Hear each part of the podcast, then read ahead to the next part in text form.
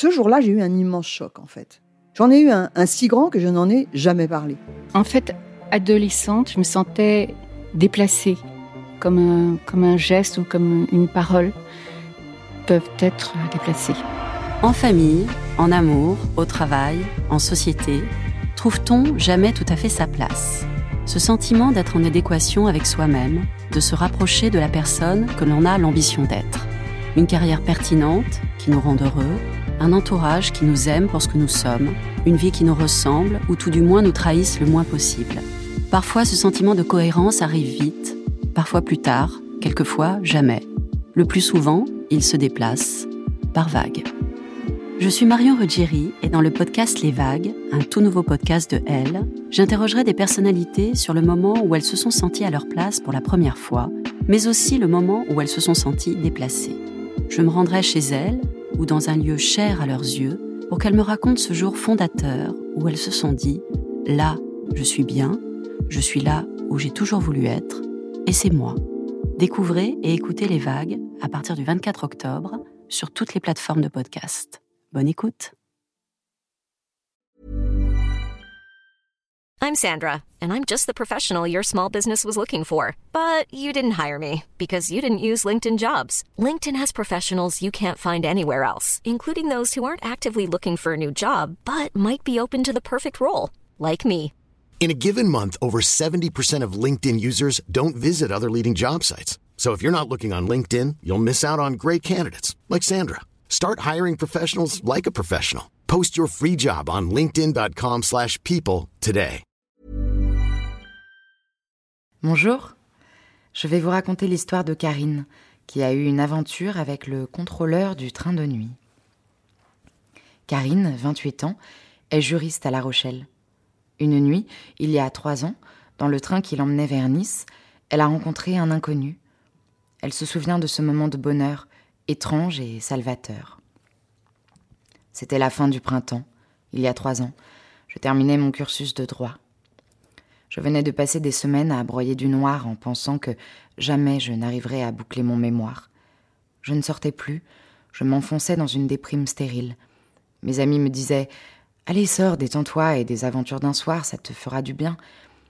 Mais je n'en ressentais ni l'envie, ni même le besoin. Jusqu'à ce matin de mai, où j'ai décidé de partir chez une tante qui vit seule à Nice et qui m'accueille quand je me sens du vague à l'âme. J'emportais mes livres et mon ordinateur, dans l'espoir que l'air de la Méditerranée me sortirait peut-être du marasme. J'achetais une place dans le train de nuit pour le soir même. Il n'y avait pas d'arrêt jusqu'à Nice, la destination finale. Je me suis installée dans un compartiment vide, bien heureuse de pouvoir être tranquille, et je me suis étalée. J'ai sorti mon ordinateur, mes dossiers, mes bouquins. J'étais contente d'être dans cet espace nouveau où personne ne viendrait me déranger, où le téléphone ne passait pas. Je me suis même dit, je voudrais rester là des jours et des jours. Au bout d'une heure, un jeune homme en uniforme de contrôleur est venu me demander de lui montrer mon billet. Il a juste demandé si je partais en vacances et quand il a vu mon fatras, il s'est ravisé. Non, visiblement, vous n'êtes pas en vacances, vous avez du travail. J'ai à ce moment-là aperçu un visage doux et calme, rien de l'attitude habituelle du dragueur insistant, ni du contrôleur de train un peu terne. Et, sans me troubler, je me suis remise à travailler. Un moment plus tard, il est revenu me demander si je voulais boire quelque chose. Il a commencé par me proposer un jus de fruits, un verre de vin, une bière, une vodka. Je trouvais ces propositions très inhabituelles, mais sans plus. Chaque fois, je faisais non de la tête sans vraiment lever les yeux de mon écran. Puis, il s'est assis sur la banquette en face de moi et il a dit Et un câlin? Est-ce que vous voulez un câlin? Et là, je ne sais pas ce qui m'a pris. En le regardant à peine, j'ai dit oui. Un oui qui m'est sorti du cœur. Il s'est approché, m'a embrassé très doucement. C'était la première fois de ma vie que je donnais un baiser à un parfait inconnu. Il m'a juste glissé qu'il avait 26 ans et qu'il était contrôleur pour arrondir ses fins de mois. Je trouvais son contact agréable, mais dans le baiser, je ne pourrais même pas dire que je le voyais vraiment.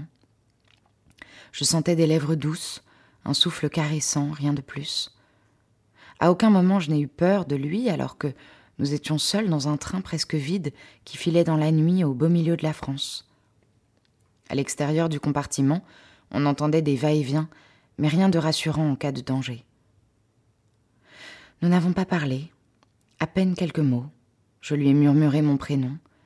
Karine, a-t-il répété. Karine a besoin d'un câlin. Je ne lui ai même pas demandé comment il s'appelait. Et chaque fois qu'il s'apprêtait à me dire quelque chose de lui, je posais un doigt sur ses lèvres en chuchotant Je ne veux pas savoir. Quelques minutes plus tard, nous avions défait l'une des couchettes et nous étions blottis l'un contre l'autre. Et nous avons commencé à nous caresser, puis, tout en douceur, à faire l'amour. Je ne savais pas qu'une telle douceur était possible entre deux inconnus. Ce n'était pas comme au cinéma où ce genre de situation donne toujours lieu à des scènes torrides et sauvages. C'était à la fois plus modeste et plus étonnant que cela. C'était plutôt comme dans une chanson de Jeanne Moreau. Deux inconnus se sont unis dans le train de nuit. Ou comme dans une pub, quelques grammes de douceur dans un monde de brutes. Dans la soirée, un de ses collègues a frappé, est entré, nous a vus enlacés, nous a regardés avec étonnement, puis nous a laissés. Nous n'avons ressenti ni honte ni gêne, et nous avons repris le fil. Évidemment, un instant, j'ai pensé qu'il était peut-être coutumier du fait, qu'il joignait l'utile à l'agréable, que ses collègues le savaient et que je n'étais qu'une parmi tant d'autres, mais ça ne m'a ni troublé ni arrêté. Au contraire.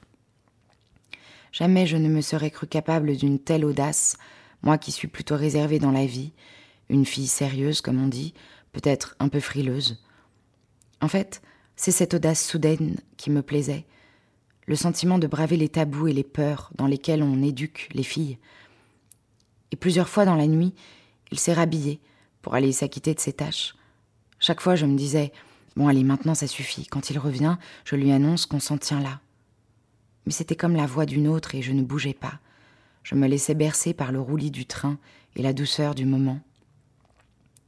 Quand il revenait, il reprenait sa place à mes côtés. J'ai plusieurs fois éprouvé un plaisir intense et profond, une sensation qu'on réserve plutôt aux vraies histoires d'amour. Mais, à bien y repenser, je me dis que le plaisir d'une femme est aussi lié à l'image qu'elle a d'elle pendant qu'elle l'éprouve, et j'aimais l'image de moi qui se profilait pendant ces heures-là. Au matin, il n'était pas frais, mais il a remis ses habits de contrôleur, sa casquette vissée sur la tête. Il a griffonné son numéro de téléphone au dos de mon billet. En le regardant faire, je pensais D'habitude, ce sont les filles qui veulent ça et qui demandent ça, mais là, ce n'est pas comme d'habitude. Ma tante m'attendait sur le quai. Elle m'a vu déposer un léger baiser de revoir sur sa joue, l'air juste un peu surpris. Quelle coïncidence, dis donc, c'est un ami à toi? Oui, on peut dire ça comme ça. Et comment s'appelle-t-il, ce jeune homme? Je ne sais pas, ai-je répondu fièrement en jetant mon billet dans la première poubelle venue. Je crois qu'elle a compris à demi-mot, et cette complicité n'a fait que renforcer la tendresse que j'ai pour elle. Elle a juste ajouté En tout cas, tu as une mine, une mine superbe. Je suis restée à Nice plusieurs semaines. Je me levais tôt, j'écrivais d'arrache-pied, avec une énergie pleine, entière. Jamais je n'ai aussi bien travaillé de ma vie. D'ailleurs, pour mon mémoire, j'ai obtenu la mention très bien et les félicitations du jury.